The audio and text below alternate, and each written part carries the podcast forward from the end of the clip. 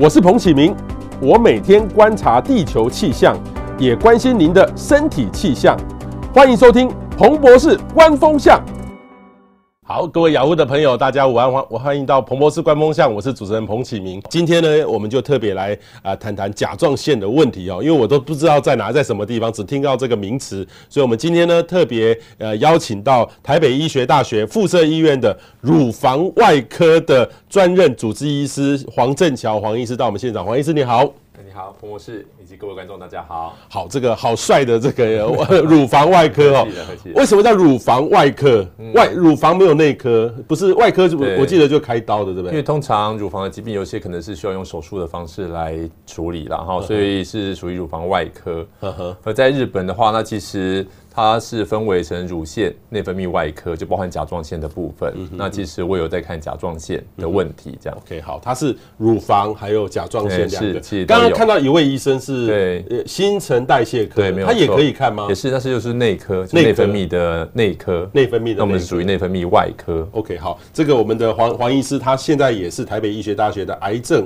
生物学与药学研发的博士学位哈，他现在正在读攻读哦，非常的厉害，非常的专家专业哈。他过去也在马街医院哈。好，医生可不可以跟我们介绍一下哈？因为我们每个人都有妈妈，嗯，是，也都有男女朋友哈，这个很重要哦，太太哈。这个你刚刚我看到看很像是五十岁以上就会有有更低的吗？会有甲状腺的问题？对对嘿，就是到底甲状腺的在身体哪里？那它有什么样的功能？甲状腺其实就在于颈部的位置啦，好，那这个这个我们画的这个图是颈部哦，是颈部，是颈部哈，就脖子的地方，好，那它是在气管软骨的前方。这个是从正面看还是后面看？那是从呃正面看，正面看，过来的，我红子这样抬抬起来，是是。那因为它的形状像是盾甲啦，哦，所以在东方叫做甲状腺，就像一个盾甲一样，盾甲哦，对，嘿，然后它分为左右两叶，哦，就是有两左右两边，好。然后它中间是以峡部相连，哦，所以有人说它的形状有点像蝴蝶一样，嗯哼，嗯哼，蝴蝶一样，对，有点像蝴蝶。那它到底是做什么用的？它其实就控制身体的新陈代谢，新陈代谢，新陈代谢就是跟你的新陈代谢是有有相关的，哦，所以如果说如果这是亢进的话呢，就可能新陈代谢会加快啊，所以就可能一些症状会产生这样子。那低下的话就刚好相反。那这个甲状腺的造成的这个，你刚才说对新陈代谢很有关，所以它一异常就会有亢奋，哎，就会有一些状况。但是我印象里面，我我遇过有以前遇过有这个甲状腺亢进的人，他的。眼睛都这样凸出来，嗯，对，凸出来很明显。然后有时候我们会开玩笑说啊，那个老师今天没有吃药，还有被骂。他今天脾气就很差，莫名其妙像吃了炸弹一样。这其实跟甲状腺机能亢进就是有相关的啦。那眼睛凸只是其中的症状之一而已。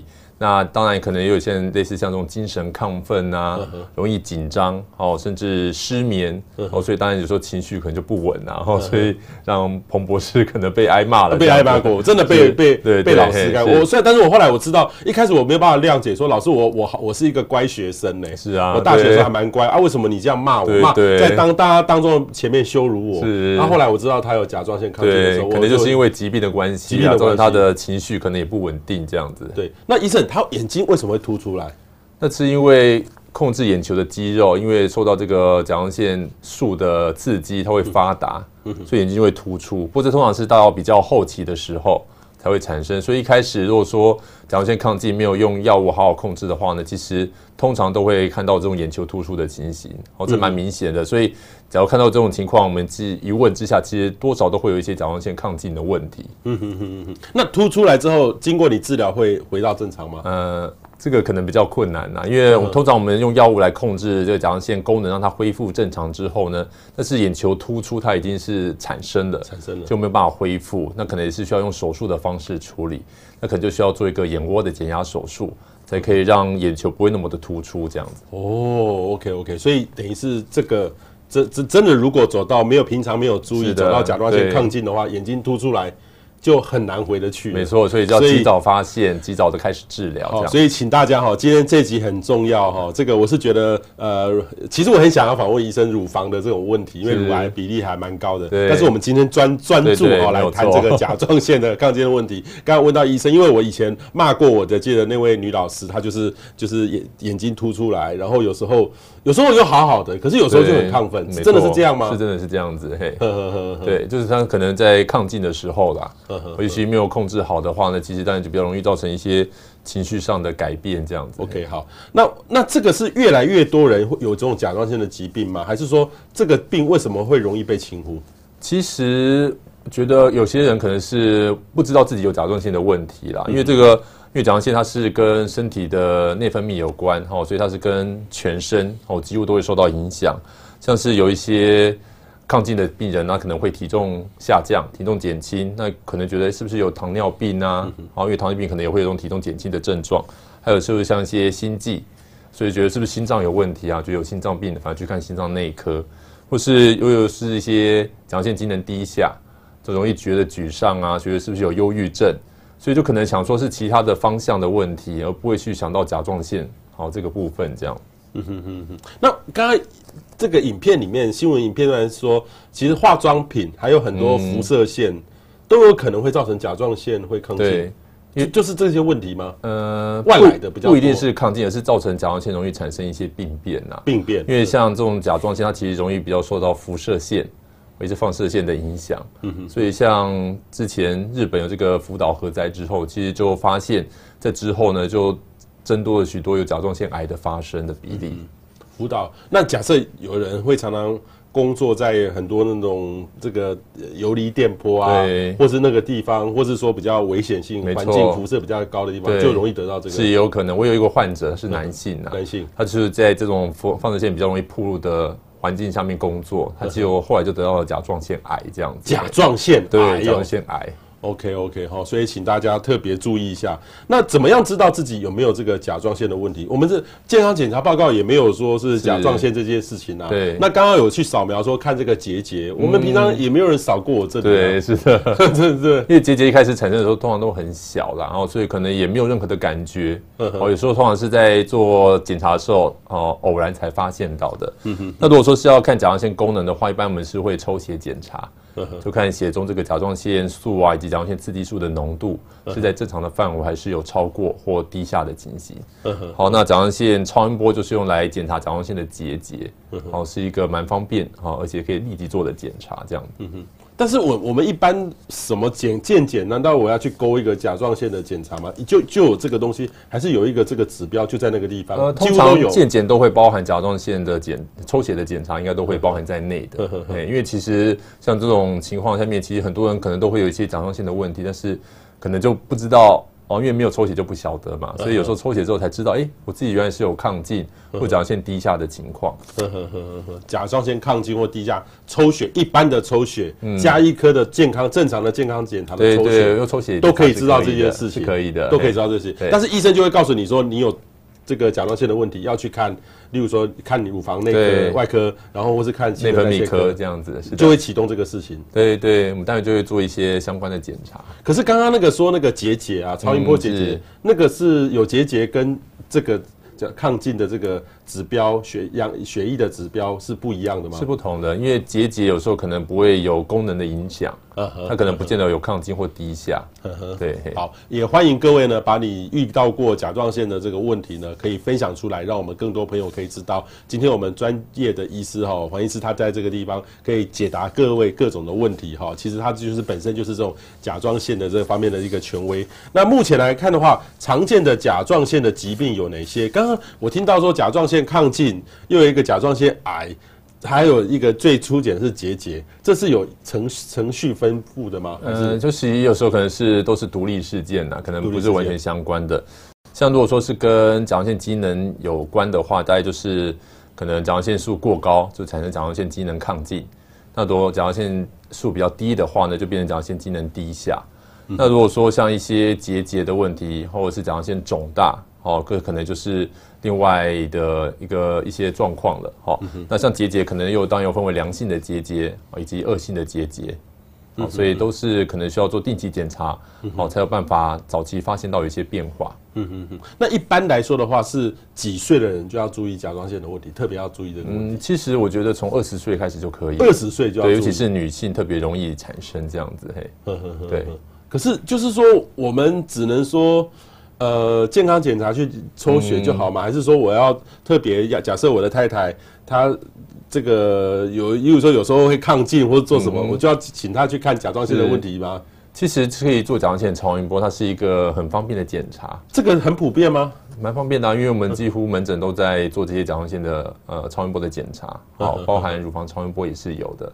好，那我们是门诊当诊做就可以直接看到这个结果。OK，对.所以是一个蛮方便的一个检查的方式。那那个是一般人就可以做，还是说我觉得我有这个问题就可以找医师来来做这个超音波检查？呃，其实我们如果说之前没有做过的话，当然可以先来做一下检查。好，Okay. 那当然我们会看每个人的状况。如果说有需要追踪的话呢，就会再安排定期追踪的时间。嗯、哼如果检查没有问题的话呢，一般就是可以做例行的健检。那我们看一下甲状腺的功能是不是有一些变化？嗯哼哼哼，这个比例上，一般的这个女性啊，大概几个人就很容易得到这个甲状腺的问题？嗯，如果说是甲状腺亢进的话，亢进的话，大概是一千个人当中有一位，一千个就有一位，有一位这样子，那很高呢。对对对，没有错哈。其实有时候可能是呃不知不觉啦，可能有些人有了，他也觉得哎。好像不是甲状腺所造成的，哦、嗯，可能就忽略掉了。嗯哼哼哼，哇，一千个，那甲状腺癌呢？到达这样癌的这种程度？甲状腺癌的话，应该是说在甲状腺结节当中呢，结节当中，欸、其实大概九成以上的结节都是良性的，呵呵呵大概只有百分之十呢的结节有可能是有一些恶性的变化，但又更低，又更低了。OK，、欸、那结节有多少个比例？有多少个会得？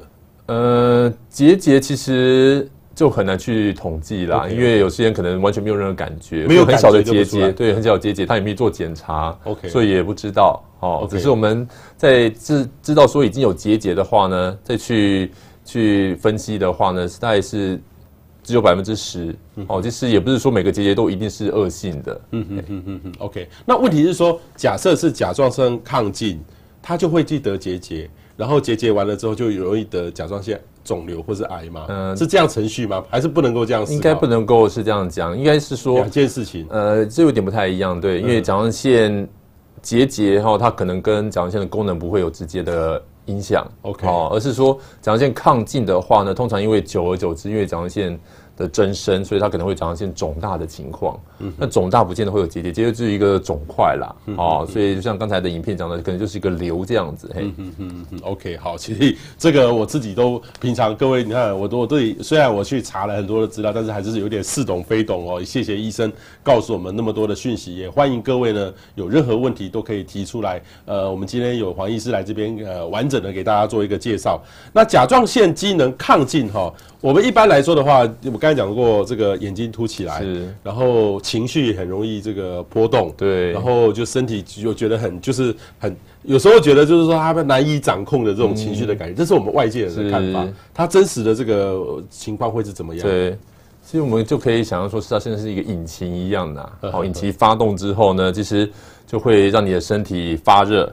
好，其实就很容易怕热这样子。那怕热，他怕热，对，怕热，怕热，就是身体会很热啊，很容易热。哎，这冬天可能就不用穿很多衣服这样子。甲状腺看见，冬天不用 穿。对对，又觉得身体都很热啊，很热，很热起来了这样子。嘿，然后或者是他会觉得心跳会变快，容易心悸。哦。然后因为他新陈代谢也加快嘛，所以体重反而会减轻。哦，所以有些人他觉得，哎，我像呃，虽然吃的很多。但是体重反而减少了，哦，反而觉得很高兴，哎，我不用去减重啊。但其实有时候可能是甲状腺亢进所造成的，哦，就是不明原因的体重减轻这样子。那另外可能容易腹泻啊，容易拉肚子，好，那精神亢奋，容易失眠，晚上都睡不着这样子，嘿，就很有精神，想要一直动来动去这样子，嘿。哇，这个可是这个有时候常常会有看到这样的人啊。对啊，对对，所以也许就是要可能要检查一下甲状腺功能是不是有一些异常。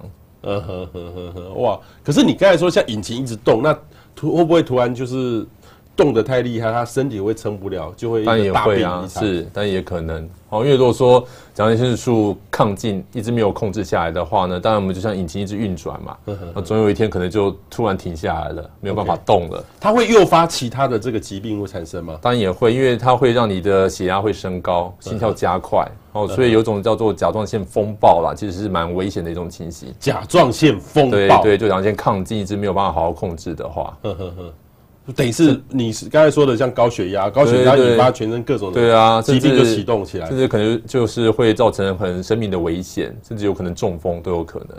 哦，这么严重啊！原来我一直觉得说只是说这个情绪不好，然后这样，但是会到那么严重？对对，就是没有控制好的话啦，哎，没有控制好的话。哇，这个各位听到没有？这个是请各位哈多注意我们身边的朋友们的健康哈。原来甲状腺亢进就是，可是这个东西说真的，我们真的会忽略呢。对，没有。我们多少都是看到有人那个真的睡不着觉或做什么，然后慢慢去找找到这个问题。但是没想到，他如果这个甲状腺机能亢进会引发带动，是全身都会受到影响，都受到影响。对，OK OK。那医生，你遇过哈这个甲状腺机能亢进的这个病人的？大概都几岁？有很年轻的吗？嗯、呃，年轻的有，哎，十几岁的也有，那五六十岁的也有。哦。所以其实各个年层都有可能会发生啊，都有可能会发生，对，都有可能会发生。像一般来说的话，例如说像这个青春期的，例如说女生，嗯、或者是说假设是女生比较多的话，女生她考试压力很大，她也会甲状腺就有可能对，因为其实跟内分泌有关，有时候像睡眠啊、生活作息。那有些人，有些女性，她可能是因为怀孕的时候，可能一些荷尔蒙的改变，也会造成甲状腺的功能，好造成一些影响，这样子。所以这个这个的甲状腺的问题呢，它是先天的还是后天的？你会遗传吗？嗯，会遗。呃，其实遗传的话呢，好，那我们要提到说这个，呃，遗传其实就跟。就是说，像家族中很多人得到同一个疾病啊，哦，这可能我们叫觉得是不是跟遗传有关系？但是另外一个方面想的话呢，其实也可能跟环境是有关的，环境是有关，环境有关系的，就是住在一起嘛，可能生活习惯啊比较相近，或者是吃的东西哦，饮用的水其实跟都一样的，OK，所以可能造成这些甲状腺的呃。改变哦，那我觉得好像是不是？哎，你们都一家人嘛，是不是跟遗传有关？其实是有可能的哈。那当然，像甲状腺肿呢，好，那可能跟这个呃，像地下水，哦，饮用地下水啊，或者是食物中缺乏碘，可能会甲状腺肿大这样子。而在甲状腺的。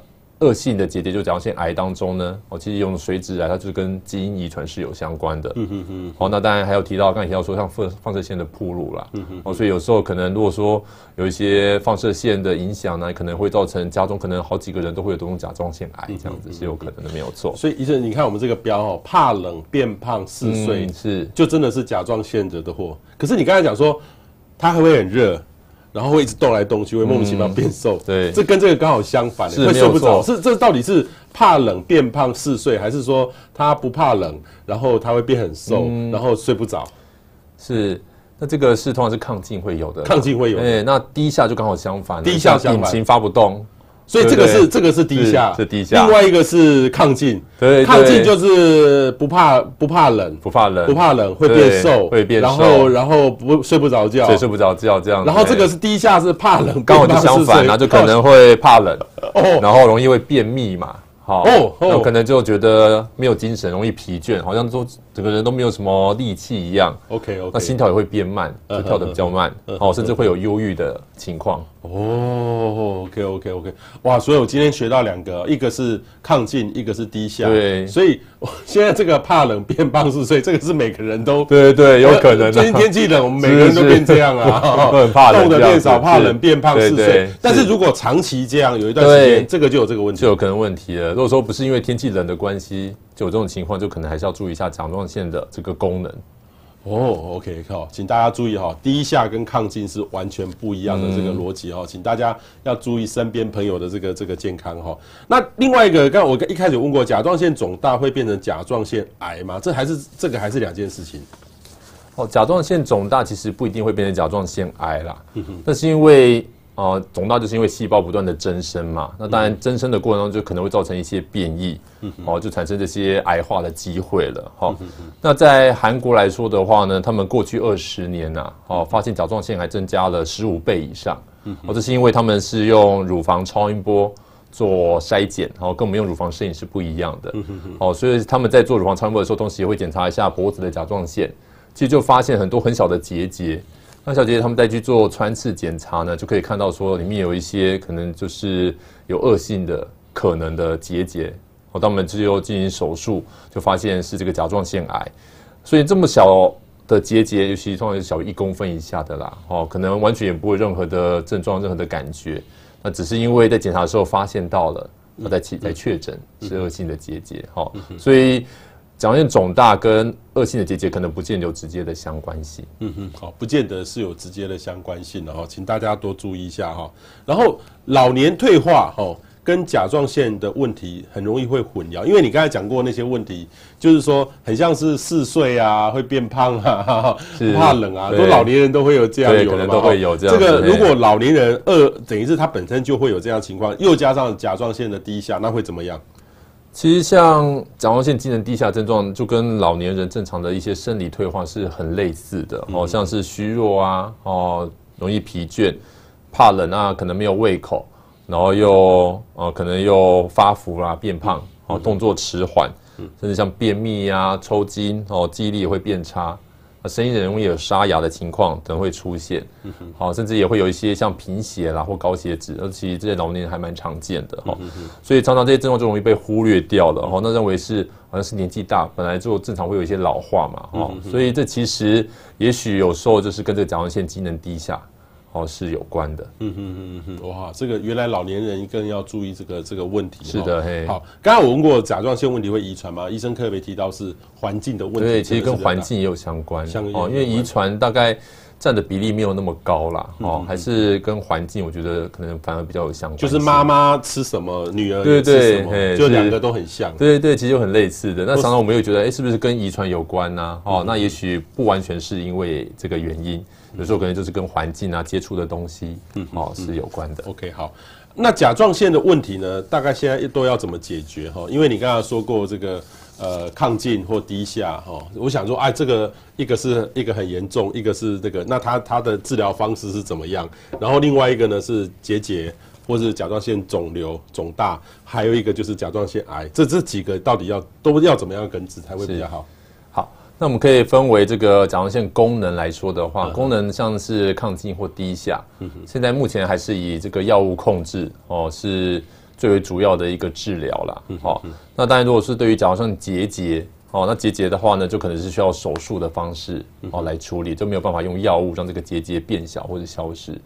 那手术的话又分为像是开刀切除甲状腺啊。还有像是另外一种比较新的手术的方式，就是甲状腺的射频消融。好，那开刀切除甲状腺，当然就可能会有一些，比如有一些副作用啊，而且切除的甲状腺是可能没有办法再长回来的。哦，所以一般来讲，如果说是针对恶性的这些甲状腺结节，我们可能会比较建议是以开刀的方式来处理。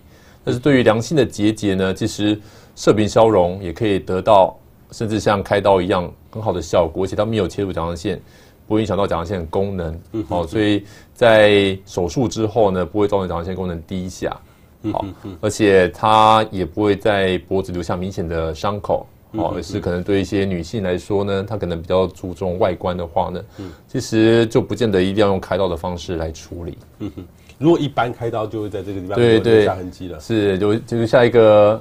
伤口面的伤口，人家说像项链一样的，项链一样，对，这么严重啊？对对，比较长的。那当然现在也是有一些微创的手术啊，就将伤口隐藏在不明显位置，像腋下啦，或是口腔里面，哦，这是微创手术。不过它还是属于开刀的方式，所以当然如果开刀会有的一些副作用，其实像这种微创手术可能是会有的。而射频消融是比较不会有这些相关的副作用的。那刚才你刚才说的甲状腺亢进或是低下。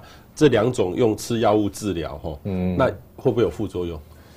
当然，这个药物其实多少还是会有一些副作用的，好像是皮肤容易会痒啊，或是可能会造成肝功能异常，好，但是这种情况下面来讲的话，可能就是我们会换另外一种药物去改善这个亢进的情况。那如果低下的话，则是补充甲状腺素。嗯哼，好，就是身体的甲状腺素不够嘛，所以我们需要额外的补充。嗯哼哼哼。好，那如果呢，甲状腺这个割除哦，因为你把这个它是负责新陈代谢，如果把它割掉之后有问题，割掉之后会变胖吗？然后我们那个有甲状腺的问题，真的要吃一辈子的药吗？这个生活要会改变很大吗？会不会受到很大的影响？是。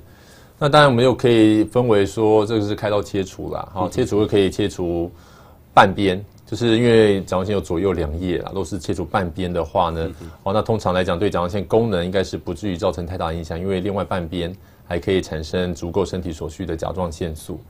那比较常发生就是在甲状腺全切除之后啦，因为身体已经没有甲状腺素的产生了，所以就变成甲状腺机能低下。哦，所以刚才提到一些低下的副作用，就可能就会出现啦，就有这些啊，可能会怕冷啊，或者体重。增加等等之类，甚至有一些水凝液性水肿的情况都可能会产生的哈。那当然，在全切除之后，甲状腺机能低下，就变成需要补充甲状腺素。那补充甲状腺素呢，因为这个是没有办法啊让甲状腺长回来的啦，所以就可能要终身服药，吃药吃药一辈子。那现在知道说，这种补充甲状腺素的话呢，还是长期下来可能会容易造成骨质疏松。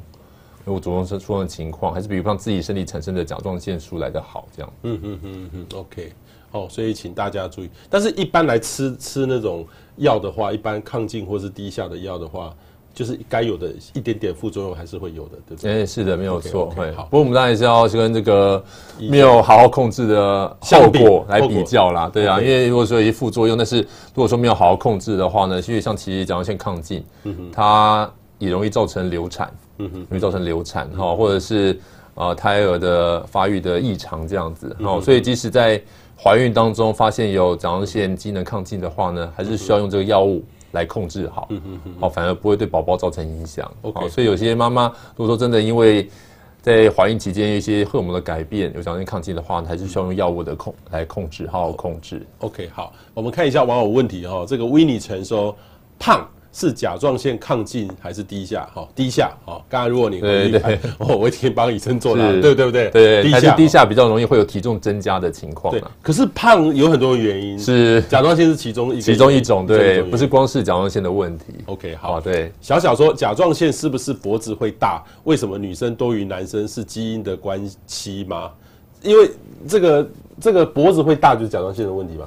通常是啊，因为甲状腺肿大，这边最主要的器官就是甲状腺呐。好，所以有时候常常就是需要做超音波检查才可以确定。不过一般来讲，这边大概摸到的比较肿大的东西一块的话，大概都是甲状腺这样子。嘿，那呃，刚才前面的影片有提到说，因为这可能跟女性荷尔蒙是有相关性的，好，所以还是以女性。哦，比较多的这些甲状腺的状况。嗯哼嗯哼，好，池依云说真的会遗传，他前几年有，然后去年换他弟，但是这生活的关系，对，有可能哈，当然也可能是跟环境有关的哈。所以，但如果说家中有人有这些甲状腺的问题的话呢，家人也是可以一起来做甲状腺的检查的。OK OK，好，家人也要去做这个检查，生活生活的方式有关系哦。我们再往下看一下下哈，譬如说这个手会抖哈，跟甲状腺有关吗？会呃，甲状腺亢进呢，其实也会有手抖的症状，哦，就是手会抖、颤抖这样子，嘿，嗯哼，所以如果说有配合其他我们刚才提到甲状腺亢进的症状的话，当然就是要验一下甲状腺的功能是不是有亢进。OK，好，佩如问说，除了眼睛突出之外，还有什么样的症状？就是刚才讲的这个对对。亢进跟低下，对对，一个是引擎一样，对，让引擎发动之后，哦，所以就很热，哦，身体很热。不怕冷，对，不怕冷，不怕冷。冬天不用穿太厚的衣服。哦，真的那么厉害？是的，对对。然后会容易变瘦，呃，体重会减轻，这样子。低下的话刚好倒过来，就相反体重会增加。OK，可是这个我们日常有时候运动都会这样。对对对，所以要注意啊。所以这个当然不是说一定有这种情况，就是甲状腺亢进啊。好，只是如果说一直都有这种情形的话，好，可能在是要借由抽血的方式。才可以知道是不是跟甲状腺的机能所引起的。OK，好。譬如问说，拍 X 光会得甲状腺癌吗？通常如果说是几次的 X 光是不至于啦，哦，对，所以大家也不用太担心。那像我们有时候看牙医的时候嘛，不是需要照 X 光的时候，都会在这边带一个，对对对，呃，铅铅块这样子，其实挡住甲状腺哦，因为甲状腺其实容易受到 X 光的哦，原来是这样哦，没错，嘿，对，所以为什么我都不知道照口腔 X 光都要带这个东西，对不对？带一个很重的东西在脖子这里这样子，嘿，那就是铅铅衣。哦，其实就可以挡住这个甲状腺，好避免受到辐射线影响，所以是不用担心的。好，那胸部的 X 光通常不会照到甲状腺呐，只照到这个位置而已。所以这个这个地方是很敏感的，对，很敏感的。照这个，哎，没有错。当然，我们安排检查应该都是必要才去做啦。你不要说没事去做这个检查，当然就不会对甲状腺造成影响。但是偶尔在一个，因为那个我记得，呃，拍一张 X 光，它有它的剂量，对对，它会告诉你。对，那剂量应该都是非常低的，都是在可以容许承受的范围之内，这样。OK，好，所以我今天才知道，各位知道今天为什么平常要养成，呃，你去看那个呃节目里面，我们的节目是告诉大家很多实用的知识哈。没有错。所以今天我今天的第一次看牙医，为什么要穿这个？我以为是保护我这里，因为这个保护甲状腺，保护甲状腺。各位知道没有？那可以说，请问是不是情绪比较急躁、自我要求比较高的，比较容易得甲状腺疾病？呃，我觉得这可能是有相关的啦，没有错哦。那当然也可能是因为甲状腺造成可能对这些情绪比较容易焦虑啊，容易紧张哈，可能就自我要求会比较高的。那当然有时候可能睡眠啊这些生活作息也会对甲状腺的功能造成。我觉得其实是互相都有影响的。嗯嗯嗯嗯，OK 好。譬如说很过动。很过动就是甲状腺亢进吗？呃，这当然就不一定啦。哈，可能是甲状腺亢进里面有可能会有过动的症状，但是你过动就一定是甲状腺造成吗？这也不是全然是如此。哎，对，所以这还是做一下检查，我们可以抽血。好，其实抽血就可以知道说到底有没有亢进了。哈，哦，要抽多抽血了哈。这个 Bitter Sweets 啊，说呃节节追踪哈，节节追踪一定要做穿刺检查吗？呃。这个就不一定了，好，那如果说结节是有增大的情况，或者是我们觉得这个结节看起来好像跟一般良性的结节的形态是不太相同的话呢，当然为了要确定，就会用一根细针穿刺进去，抽取里面一些细胞出来化验呐，这样可以比较得知说到底里面当中有没有一些细胞的变异这样子。嗯哼哼，好，这个朱徐朱徐朱说，请问甲状腺低下要如何处理？吃药？呃，吃药就是用。补充甲状腺素，补充啊，因为甲状腺身体甲状腺素是不够的，所以当然就需要额外补充这样子。嘿，不过那也要是看是什么原因造成的啦。哦，对，如果说是先天性的话呢，当然我们就是补充甲状腺素；如果是因为其他的影响的话呢，哦，我们还是要找出原因是什么。嗯哼，好，这个 Angel 问说，如果是他是亢进哈，他开完刀之后变成低下怎么办？有有过这个案例吗？原来亢进变低下，低下变亢进，对，因为。像抗进之后，就可能有些医师会做甲状腺全切除啦。全切除之后就变成身体没有甲状腺了嘛，当然就从这个一开始抗进啊，变成低下，然后就变成需要补充甲状腺素，的确是有可能的。哦，所以现在其实来讲，大概都比较不建议，如果说是良性这种甲状腺亢进啊，哦，我去帮甲状腺整个拿掉，因为这个吃药可能要吃一辈子。而且也会有刚刚我提到像骨质疏松的问题这样子嘿，嗯哼哼哼，好，请大家要注意一下。Kiki 说，请问甲状腺亢进会变瘦，那有有病例会变胖吗？嗯、呃，比较少遇到，哎，都是瘦的，对，比较少遇到这样子嘿。嗯，有些人可能是觉得吃药之后控制之后，就是没有那么容易变瘦啦，反正就变胖了，嗯哼，对啊，所以有些人。患者就不愿意去吃这些甲状腺亢进的药，嗯哼，会觉得好像什么吃药之后反而体重会增加，其实它是让你的新陈代谢不会说这么快啦，嗯哼，哦，所以有些人在服用这个甲状腺啊抑制亢进的药之后呢，反而体重就会上升，嗯哼，呃，应该说它原本是比较轻的，然后减轻之后，那快物控制之后呢，甲状腺恢复比较正常功能之后，体体重反而就增加了，嗯哼哼哼。那我问一下医生。有一般人家是遇到这个甲状腺，看到那个药，哇，长期处方箋，他都给你抗拒。对，你有没有遇过那种病人就不吃你的，跑去找偏方？都有啊，都有啊，一定有啊。然后到最后有没有治疗成功的？但是就通常都是没有效的啦，都是没有效的，都没有效的。对，嘿，是没有没有那种外面那种我们那个偏方成药或者是中那，我不是说中医不好啦，就是有些疗效，目前是没有，还是用西医的方式处理。呃。因为我觉得，如果说是要体质去调理的话，用中药哦来是可以的啦。哦，但是如果说是一些像这种亢进啊或低下，那也不完全是因为这个身体的状况改变而产生的话呢，也许我们可以先用药物先控制，那观察它的状况。嗯、那这个药物不见得一定要吃很久的时间呐、啊。嘿，对嘿。哦，所以不必担心。所以不用担心说，就说怕什么吃药之后就没办法不吃了。OK，有些患者会有这样的。有些患者看过你之后，会自己再当医生，自己有时候会，他会决定要吃几颗啊，或者是哎，我今天吃，可能明天不吃。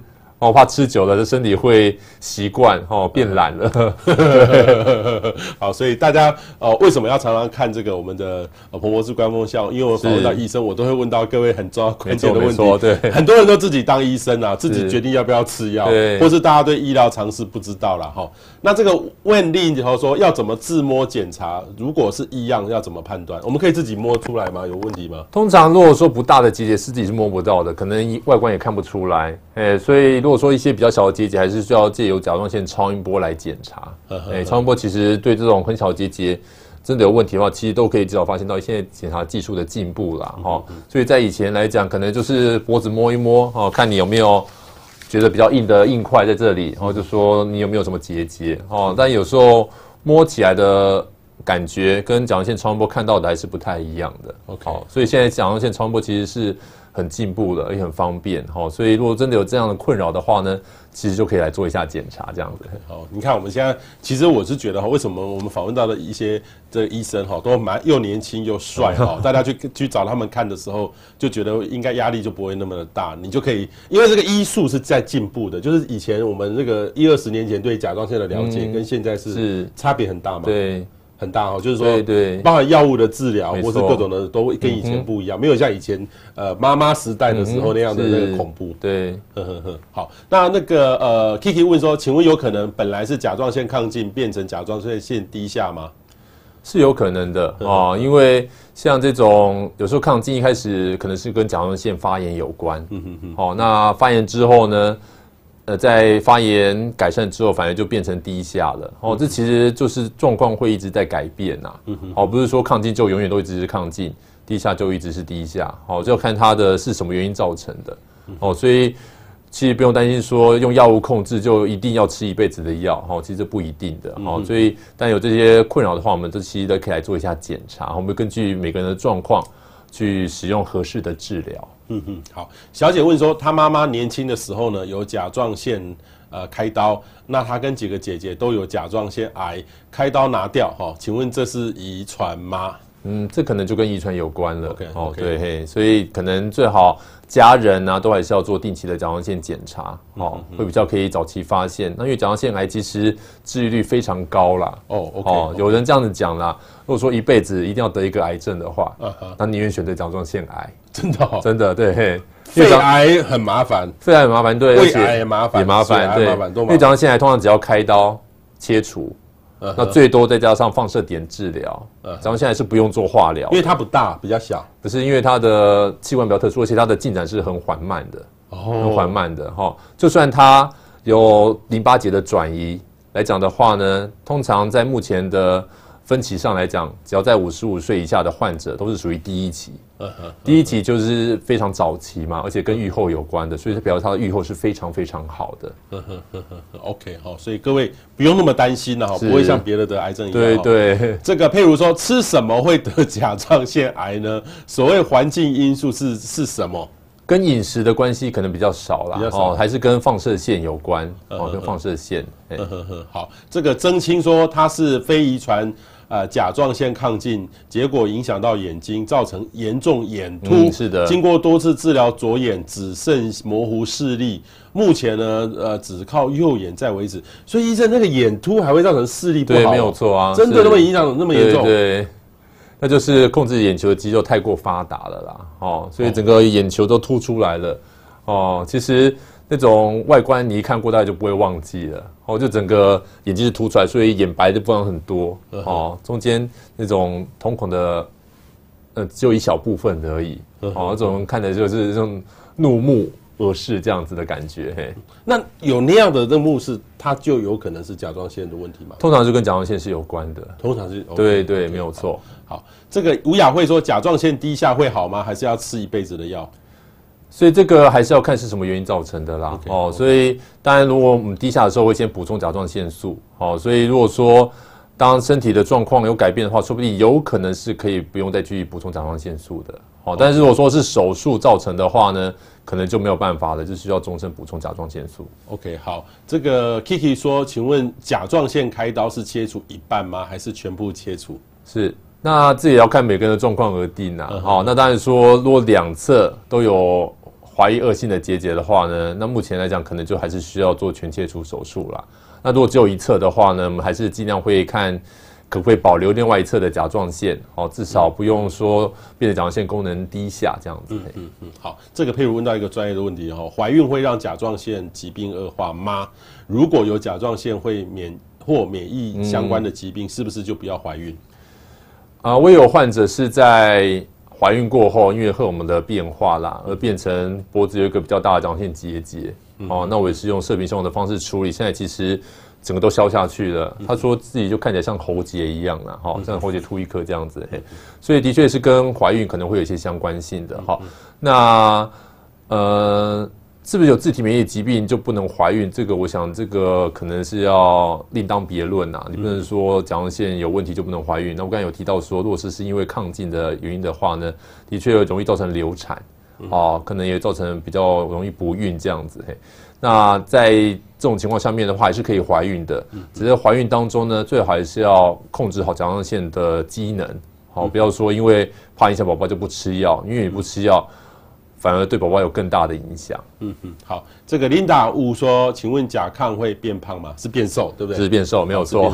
对，这通常来讲是这样子，没有错了哈。OK，好。苏淑凤说，放松了甲状腺就会变好吗？因为有些人，例如说他当公务员压力都好大，得到这个甲状腺，是，那他退休了就好了吗？会这样吗？也有可能，也有可能，所以我们要知道是什么原因造成的哦。所以这个药也不是说一定就要一直吃。如果说当你的状况也比较改善，所以我们可以逐渐将药物减量哦，甚至有机会是可以不用吃药的。当然，我想说这个。生活作息的调整也是蛮重要的啊，因为就是常常熬夜呀、啊，可能对这个甲状腺也会造成有些影响。这样子，熬夜哦，嗯，对。好，这个陈雄宝说他抗进治疗后变成低下哈，他没有切除，除了按时之外，吃药之外，还可以补充什么样的保健食品？医生有保健食品可以吃吗？这种东西？嗯，就是可能补充一些含碘的饮食，然后因为甲状腺素的原料就是由碘来的哦，所以可能一些像。海带、紫菜或十字花科的呃一些呃食物还是可以补充的。Uh -huh. 那我刚才像这位呃观众提到的，如果说是没有切除，有时候在以前会用放射碘治疗了，哦，就是吃这个口服的放射碘去破坏甲状腺的组织，因为它是两边的都会破坏掉，所以就可能原本是亢进，反正之后就变成低下了。嗯，好麻烦哦。但是现在不会这个问题，现在比较少了，对，因为这个治疗方式对，因为这放射碘有时候可能会造成这个唾腺的。哎，对，这个我有听过。对对，就可能比较没有不会有口水的分泌了，然后这边口干这样子，这个副作用太大了啦。而且这个可能是没有办法恢复的，所以现在其实很少很少会用到这个放射碘治疗去对这个抗进，因为抗进你也许还可以用药物控制啊，对吧？那这种使用放射碘之后的造成的影响是可能就终身一辈子。嗯嗯嗯，好，这个俊如说，请问甲亢会有掉发还有荨麻疹的症状病例吗？也有可能哦，因为它也是有一些可能患者会有一些可能容易掉发啦，哦，或者是比如说像一些荨麻疹，是不是跟甲状腺亢进有关？其实也不能说完全没有。嗯哼哼哼。好，王满足说，结节造成的心悸不舒服，一定要靠药物才能缓解吗？因为像我们通常亢进就是要先用药物控制啦，哈，然后这样有一些心悸的话，会开一些让心跳变慢的药物。好，那也可以在心悸的时候服用。呵呵呵呵呵。好，洪小婷说结节大概一公分，观察半年没有扩大，有需要开刀切除吗？如果说是没有变大的话，是可以不用啦。我们定期的追踪检查还是可以的。哈，OK，对，好。最后我们还需要医生帮我们整理一下。不过我先问一下，副甲状腺的功能是什么？因为我们一开始哦，就有一个叫做副甲状腺，没错，就在旁边，在旁边有一个副甲状腺，这个是要做什么的？副甲状腺其实就是在甲状腺的背侧，就在后面的地方呢。好，那左右各两颗，所以一个人一般来讲都会有四颗副甲状腺。它主要是调控血钙啦。好，所以如果副甲状腺机能亢进的话呢，血中的钙就会变多。OK，血钙会增加。OK，那台湾最常见的副甲状腺疾病，就是因为洗肾，哦，洗肾而造成的副甲状腺机能亢进。哦，那因为它洗肾之后呢，血中钙会被洗掉，所以血钙变少了。那身体为了让血中的钙维持在正常的浓度，所以它会呃刺激这个副甲状腺素产生，而将骨骼中的钙，因为我们在身体中最多的地方有钙的地方就是骨骼啦，骨骼跟中的钙拉到血液当中，所以呢，血钙就会上升。那副甲状腺因为刺激久了就变大，就产生腺瘤。嗯，哦，然后这样子的话呢，因为骨骼中钙被拉出来之后呢，反而就会容易骨质疏松。嗯哼，那甚至也会有一些骨骼疼痛啊，容易产生骨折、哦结石等等之类的症状。嗯哼哼，好，最后呢，可不可以在医生再帮我们简单整理一下哈，这个甲状腺亢进。跟甲状腺低下哈，这个个别会有什么样的症状？嗯，再跟大家解释一下，这样大家呢，如果要去看您的时候，就可以很清楚自己就知道了。对对对，因为这个症状其实在全身都会有影响。那我们比较常见的，可能就像甲状腺机能亢进，就容易会心悸，哦，心跳会比较快，哦，就蹦蹦跳蹦蹦跳这样子嘿。然后而且体重会减轻，哦，就是虽然吃东西都有吃啊，怎么体重反而减少了？哦，也没做什么特别的运动，哈、哦，那容易拉肚子，哦，容易紧张呐，哦，而且会觉得身体容易发热啊，那精神亢奋，那晚上又失眠，好像都呃睡不着，哦，没有什么呃就没有什么事情，还是都睡不好这样子。那甲状腺机能低下的话呢，这正好相反呐，那可能会心跳会减慢，会心跳很慢很慢这样子，哈、哦，那体重会增加，哦，然后甚至就容易会有便秘的情况，还有像是。就是身体容易发冷啊，所以会怕冷哦。怎么穿衣服穿再多都觉得很冷这样子嘿。还有像是可能会有一些情绪上的影响，像忧郁啦哦，觉得好像呃没精打采的，然后做什么事都提不起劲这样子。好，所以有时候常常也会跟忧郁症会有一点混淆这样子。嗯嗯嗯。OK，好，谢谢。那我们最后再回答思维网的问题哦。Vivi 说他健检照出两颗哈，这个零点六到零点八公分的哈，需要立即去医院做仔细检查吗？呃，通常健检来讲是会有发现一些结节啦，因为这么小结节大概会有变异的机会不大哦。不过因为通常健检是没有办法做穿刺检查的哦，所以如果说可以到医院，哦，我们甲状腺外科来做检查，我们可以确定这些结节需不需要做进一步的穿刺检查，也会比较放心的。OK，好，白白说结节三到四公分之前检查是良性的，请问结节原本是良性，有可能变恶性吗？当然是有可能的哦，因为虽然刚才提到有穿刺检查，但穿刺病例只是从里面取一小部分的细胞哦，他们从不同位置去取啦，所以准确度大概可能六成左右哦。那没有抽到的地方有变化，可能就没有办法那么早发现到了。所以有发现到结节的话呢，还是要做定期的检查哈。嗯哼，好，陈雄宝说，请问低下哈，甲状腺低下需要吃钙片吗？低下要也要是看什么原因引起的啊？如果说是因为开刀，那有时候。因为将这个甲状腺背侧的副甲状腺仪器都拿掉了，哦，就变成血中的钙也会减少，嗯哼，哦，所以当然就需要补充钙片这样子，嘿，嗯哼，好。那蔡秀秀说，请问甲状腺肿瘤哈跟甲状腺结节是一样的病吗？有点不太一样，不一样，哦，甲状腺肿的话就是甲状腺整个都肿大了，哦，那可能不见得有结节。那结节太大的话，可能会造成甲状腺肿这样子。嘿，嗯嗯，好。呃，Irene 林说，请问结节开刀切除后，呃，有可能会再复发吗？有没有需要特别注意什么的？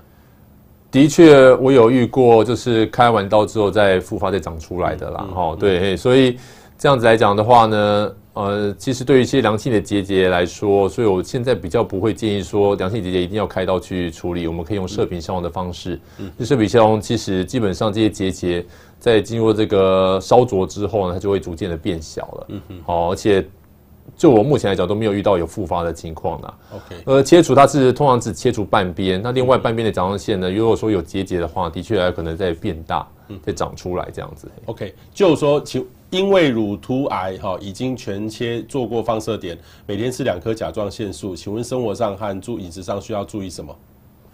呃做过放射点的话，基本上就是呃一切正常了，因为你有在补充甲状腺素了嘛，哈，因为前切过后，哦就。就是可能定期补充，那也是要定期的追踪这样子。嘿，那生活饮食，大家我觉得就放松心情啦，哈，不要太过的焦虑紧张，哦，因为你已经都把该做的治疗做完了，哦，所以就不要去一直想说啊，我我这个甲状腺癌了，万一复发怎么办？哦，其实就算真的复发了，甲状腺癌也是可以。治疗的很好的哈，所以是不用太过于担心，影响到日常的生活哈。嗯哼，好。徐小新说：“请问亢进开完刀后变低下了，还可以吃海苔吗？” 是可以吃海苔，还可以吃海苔，因为有些。呃，人会觉得说，因为海苔啊、呃，像海带或紫菜中是含有碘的嘛，哦，那抗进通常是比较不建议在摄取过多的碘，好，那你已经是低下的话呢，那其实是可以吃海苔的，没有关系的。OK，低下的话还是可以吃海苔。是的，好的。这个呃，贝尔呃贝贝尔说，请问 TSH 零点一三一，T4 一点二，这样是亢进吗？这是什么东西？TSH？呃，这个算一个是甲状腺刺激素了，哦，甲状腺刺激素是稍微偏低一点，哈，然后甲状腺素是稍微有点高，哈，但是也许这不见得一定就是亢进了，哈，OK，对，那我们当然还是要根据你的状况去判断，啊，因为当然有时候跟你的身体状况有关系，有时候不同的时候。所抽血检查的得到数值会有点不太一样哦，所以这个是可以追踪的哈。好，这个我们身边的我们的各种友人呢，得到这个甲状腺的问题哦，其实男生女生都有，只是女性比例比较高，一千个有一个人哈。但是说真的，这个比例算很高哦，算高的哦，所以请大家要注意哈。那如果有甲状腺问题，可以去看我们的黄正呃黄正巧黄医师哦，他是乳房外科哦，乳房外科甲状腺外科，叫乳房甲状腺外科，很有很有意思，我今天才第一次认识啦哈。然后呃，他其实是非常专业的，所以又帅哈，所以各位可以去看他。我们这边呢也说一个消息，就是彭博士官方向有这个 podcast 上线了哈。各位如果想听用听的来吸收医疗健康相关资讯，在节目的资讯栏也欢迎帮我们按下订阅哈，也欢迎大家分享，让你的朋友可以知道。因为我们今天这么多集访问健康医疗哦，就是希望给大家能够正确的知识，大家不必。呃，害怕医生，也不必害怕医院，也不必害怕制药，跟医生做朋友。医生呢，可以帮助我们健健康康的呃过生活。是的，好，谢谢黄医师，谢谢大家，我们下周见，谢谢观众，谢谢。